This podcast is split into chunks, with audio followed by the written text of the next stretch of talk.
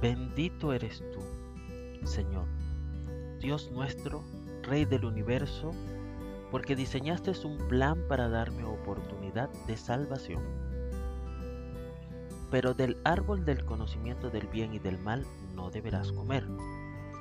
El día que de él comas, ciertamente morirás. Indudablemente el fin del pecado es la muerte.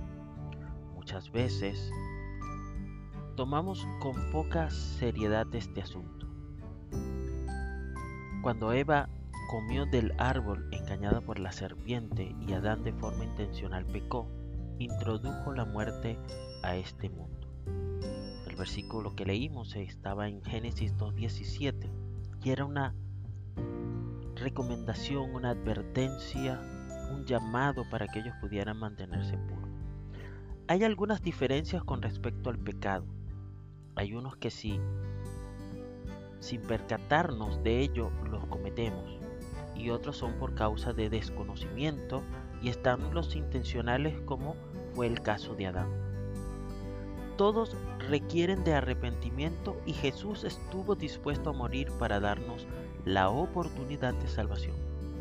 Pero eso no quiere decir que podemos pecar tranquilamente y luego arrepentirnos, arrepentirnos ya que Él está dispuesto a perdonarnos.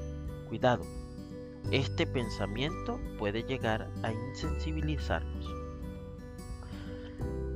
En su inmenso amor, el Señor al crearnos ya tenía un plan para rescatar a sus hijos en caso de que fuese necesario.